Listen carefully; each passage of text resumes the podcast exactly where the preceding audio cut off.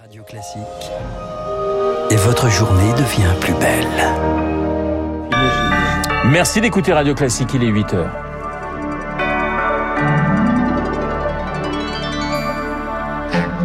La matinale de Radio Classique avec Renaud Blanc. Recruteurs cherchent candidats désespérément au salon des services à la personne à Paris. Les entreprises cherchent des employés plus que des clients. Le masque invité de la fin de l'année, le gouvernement appelle à le remettre dans les transports face à la résurgence du Covid. Et puis, les Bleus de nouveau sur le terrain cet après-midi, déjà qualifiés. Ils affrontent la Tunisie. On en parle en fin d'édition avec notre confrère de l'équipe, Vincent Duluc. Radio Classique. Et le journal de 8 heures nous est présenté par Léa Boutin-Rivière. Bonjour Léa. Bonjour Renaud, bonjour à tous. Les services à la personne à l'honneur à Paris. Le parc des expositions de la Porte de Versailles accueille un salon dédié au secteur jusqu'à ce soir. D'habitude, c'est l'occasion pour les professionnels de chercher des clients. Cette année, ils veulent plutôt des candidats à l'embauche. Le vieillissement de la population crée des besoins. 320 000 postes seraient à pourvoir. Mais au épalier, entre faible salaire et pénibilité, eh bien, les entreprises ont du mal à séduire. Quelques candidats circulent entre les stands à la main des piles de CV qu'ils n'ont aucun mal à écouler. Ici, 32 000 postes sont à pourvoir. Vous avez un CV avec vous? C'est la dernière. Vous seriez disponible tout de suite? Les recruteurs, eux, peinent davantage à distribuer leurs brochures. Parce qu'on a à pourvoir, c'est pas du tout suffisant. Mishka Kurta propose 8 temps plein d'auxiliaires de vie à domicile, de garde d'enfants et d'aide ménagère, les métiers les plus en tension du secteur. Je n'ai eu que deux candidatures, là où euh, on avait euh, 10, 15 candidatures l'année dernière. Car il manque des jeunes pour remplacer les salariés partis à la retraite. Le SMIC a augmenté trois fois cette année, on essaye de suivre, mais avec des salaires pas forcément euh, très attractifs, c'est pas du tout évident pour recruter. Les employeurs misent donc sur d'autres critères, embauche par exemple en CDI plutôt qu'en CDD, acceptent les aménagements d'emploi du temps Tu cherches un contrat de 120 heures 120 heures par- par mois, ok. et mettent en avant de meilleures conditions de travail. Albouri Ndiaye dirige Cap 92, une plateforme de services d'aide à domicile. On réduit les temps de transport. Un auxiliaire de vie qui travaille à Châtenay-Malabry, on va lui trouver des missions sur Châtenay-Malabry. Et surtout, vous travaillez chez une personne âgée, vous partez à 10 heures. 11 heures, vous devez reprendre une autre mission. Les heures d'intermission sont payées aujourd'hui. Les entreprises sont aussi plus nombreuses à recruter des jeunes sans diplôme pour certains postes et à proposer leur propre parcours de formation. Le reportage de Zoé Pallier. 6,7% d'économie sur une semaine, c'est le chiffre annoncé hier par RTE, le gestionnaire du réseau électrique. Et cette tendance à la baisse par rapport aux années précédentes se poursuit depuis début octobre, mais elle touche principalement le secteur industriel et beaucoup moins les foyers. Léa, en bref, les Uber Files passés au crible au Palais Bourbon. Les députés de la France Insoumise ont lancé hier une commission d'enquête sur cette affaire au sujet du rôle d'Emmanuel Macron, alors ministre de l'économie, dans l'implantation d'Uber en France. Une enquête du journal Le Monde publiée il y a quelques semaines évoquait un accord secret entre Bercy et Uber pour faciliter l'implantation de l'entreprise. L'hémicycle où Elisabeth Borne a demandé hier aux Français de remettre leur masque dans les transports. En cause, la hausse du nombre de cas de Covid, plus de 91 000 personnes positives en 24 heures. Ça n'était pas arrivé depuis le mois de juillet.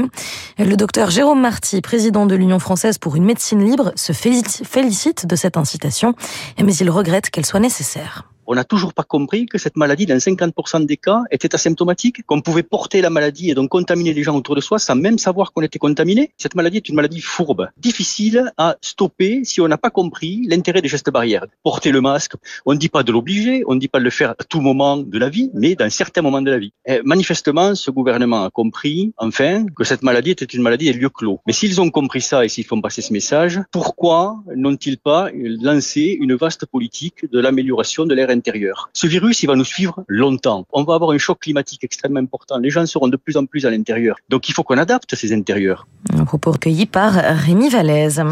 Léa, les proches des victimes l'attendaient, la reprise du procès des attentats de Bruxelles. L'audience redémarre aujourd'hui, plus de deux mois après son interruption en septembre. Dix hommes jugés pour les attaques de mars 2016, des explosions dans le métro et à l'aéroport, dans lesquelles 32 personnes sont mortes et 340 autres ont été blessées. Ces attaques avaient été orchestrées par une cellule terroriste née dans la commune bruxelloise de Molenbeek, marquée par de nombreux faits de radicalisation. Alors depuis, des mesures ont été prises pour endiguer le phénomène, comme l'explique Françoise Kepmans, bourgmestre de la commune au moment des faits. Il y a eu un contrôle important de toutes les associations qui étaient situées sur le territoire de Molenbeek et aussi un recensement de la population. Molenbeek, c'est aussi une commune de passage et donc il était important de savoir qui habite où. Et et dans quelles conditions. Dans les quartiers euh, paupérisés, il y a des efforts qui sont faits aussi en termes d'éducation et euh, de prévention, notamment à l'égard des jeunes, pour faire en sorte qu'ils ne puissent pas tomber euh, dans ces extrémismes. Un propos recueilli par Anna Huot. 8h05 sur Radio Classique. Nous prenons la direction du Qatar avec cet après-midi le dernier match de poule des Bleus contre la Tunisie. Les Bleus déjà qualifiés pour les huitièmes de finale. Le coup d'envoi, c'est à 16h, France-Tunisie donc, mais aussi dans ce groupe D et à la même heure, Australie-Danemark.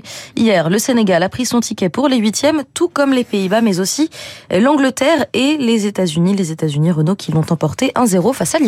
Bonjour Vincent Duluc. Bonjour. Vincent Duluc du quotidien L'équipe. On va parler euh, de cette équipe de France, bien sûr, mais un mot sur cet Iran-États-Unis. On s'attendait à ce que l'extra sportif prenne le dessus euh, euh, dans cette rencontre. En fait, ça n'a pas été le cas.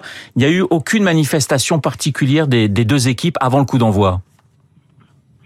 Non, effectivement, on a été on a été bien loin du cadre célèbre de, de États-Unis-Iran du fameux match de la paix à Lyon en 1998 et ça a été, ça a été très différent. Euh, alors, évidemment, il y a des pressions extrêmement fortes euh, en Iran pour que, auprès des familles des joueurs pour qu'ils ne manifestent pas. Euh, visiblement, le, le, Qatar a fait, ou la FIFA on fait en sorte que dans les tribunes, ça soit également le cas. Donc sur ce plan-là, évidemment, c'est resté un match de foot presque banal. France-Tunisie, c'est à 16h, la France déjà qualifiée. Didier Deschamps va pouvoir faire tourner son effectif. C'est le match des coiffeurs, comme, euh, comme on le, dit euh, régulièrement oui, c'est le match des coiffeurs qui n'aiment pas du tout qu'on les appelle comme ça. Alors, euh, évidemment, c'est une, expression qui remonte à loin. On pense que pendant la Coupe du Monde 58, il y a une photo qui est parue des remplaçants de, qui posaient dans un salon de coiffure en train de, de, de coiffer des titulaires. Ils n'aiment pas qu'on les appelle comme ça, mais c'est un moment important de la vie sociale d'une équipe c'est le moment où ceux qui ont qui ne sont plus dans la lumière reviennent un peu dans la lumière. C'est très bon pour la dynamique du groupe. C'est pas toujours très bon pour le spectacle parce que les troisièmes matchs avec les coiffeurs sont souvent décevants. Mais celui-là peut peut-être faire exception à la règle parce qu'il y y a une dynamique qui est quand même assez positive dans l'équipe de France en ce moment. Vincent Duluc, c'est important bien sûr de donner du temps à certains joueurs, mais est-ce que c'est aussi une façon de garder sous pression tout un groupe?